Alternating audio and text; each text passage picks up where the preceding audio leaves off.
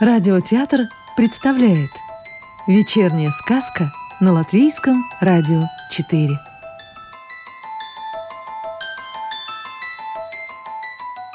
Сегодня слушаем волшебные истории Владимира Остапчика. Спор цветов.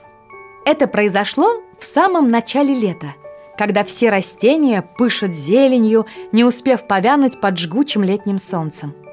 С самого утра я долго бродил по лесу, наслаждаясь пением птиц и запахами свежего леса. И уже после полудня вышел на огромный луг, покрытый сказочным разнообразием цветов и луговых трав. Утомленный долгой прогулкой, я прилег отдохнуть в высокую траву и, уставившись в небо, стал прислушиваться к окружающему меня миру. Над головой сновали птицы, стрекотали кузнечики, в траве раздавались какие-то шорохи, и вдруг я услышал неподалеку тихий разговор, скорее похожий на шелест листвы. Я долго прислушивался и вскоре стал разбирать отдельные слова и фразы. «Да перестаньте вы! Самая хорошенькая тут я!» Даже имя у меня какое – Маргаритка, нежная и звучная. Но потом послышался другой возглас. Ничего подобного. Вот я незабудка. Кто меня увидит, никогда не забудет. Я тихонько приподнялся на локтях, чтобы получше рассмотреть споривших, и увидел, что это спорят луговые цветы – а они были так увлечены, что меня даже не заметили.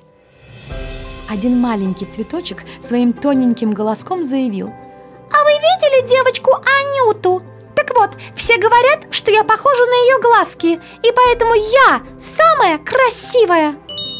Стоящая чуть поодаль дикая роза показывала всем своим видом, что она аристократка, и эти глупые споры ей ни к чему. Мол, и так всем видно, кто она и как хороша. Красный тюльпан на изящной тонкой ножке с еще более тонкими лепестками повторял одну и ту же фразу. «Ну что вы все тут спорите? Меня все равно покупают чаще вас всех!» Но тут сиреневые колокольчики как зазвенят своими голосочками. «Это потому, что ты дешевка, потому и покупают!» У тюльпана от обиды чуть не отвалились лепестки, но за него сразу заступилась крапива, цветущая маленькими белыми цветочками. «Неправда! Он красивый!» И тюльпан сразу успокоился. Но другие цветы тут же набросились на крапиву. «Чего вмешиваешься, щепучка? Ты вообще не цветок!» И крапива обиженно замолчала, ведь ей тоже хотелось, чтобы ее считали цветком. Лесная гвоздичка, наклонив свою маленькую головку, произнесла «Моя старшая сестра очень известна, и я тоже скоро стану знаменитой». Спорить с ней никто не стал.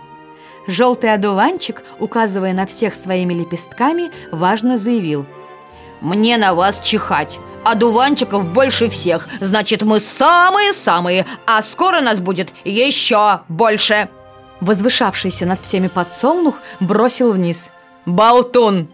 Ты наших в поле видел?» И одуванчик сразу как-то пожух. Только один синенький цветок, стоявший рядом с ромашкой, вмешался в спор – а вы своим количеством не давите. Вот тракторист Вася нас все время в свою кепку вставляет. И мне сразу стало ясно. Это Василек. А Ромашка ни с кем не спорила. Она влюбленно смотрела на Василька и кивала в такт легкому ветру своей милой головкой. И мне сразу стало понятно, почему они так часто растут вместе.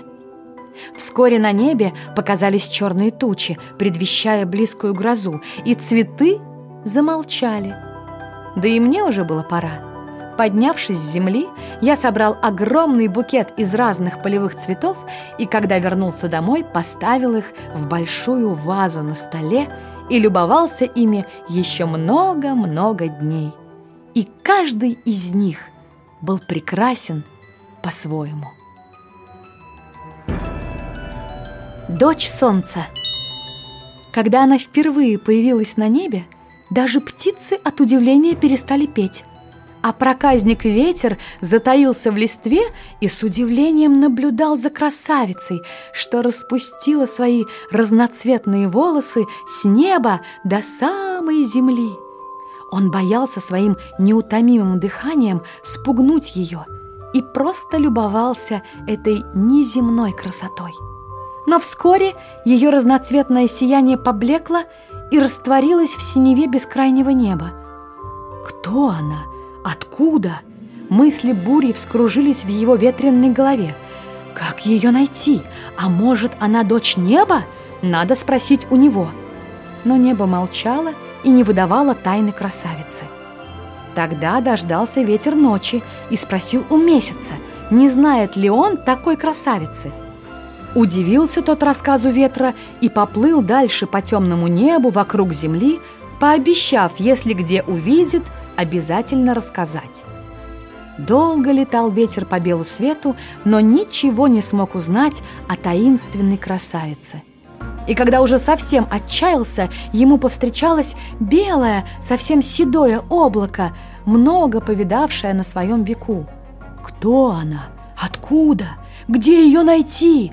Засыпал он вопросами старого путешественника – Облако долго хмурилось, клубясь в небесах, и не хотело выдавать тайны красавицы, зная непостоянный характер ветра. Но потом пожалела его и предупредила. «Увидеть ее ты сможешь, но должен забыть свой буйный нрав и сидеть тихо-тихо, чтобы не спугнуть ее, ведь она — дочь солнца, и иногда после дождя она любит нежиться в небесной росе — переливаясь своей красотой.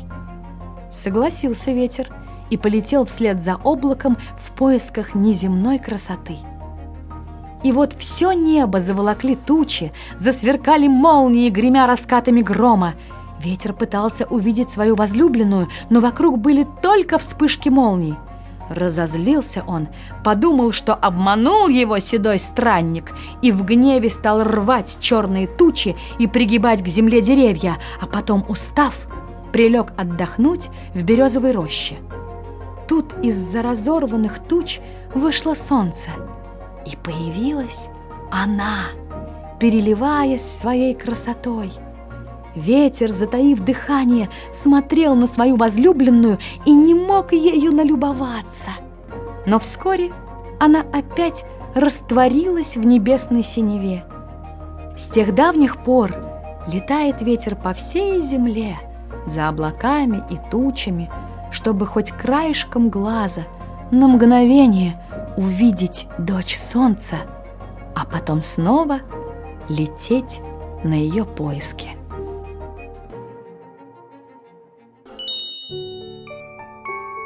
Сказку читала актриса Рижского русского театра Екатерина Фролова. А завтра вечером слушайте следующую волшебную историю –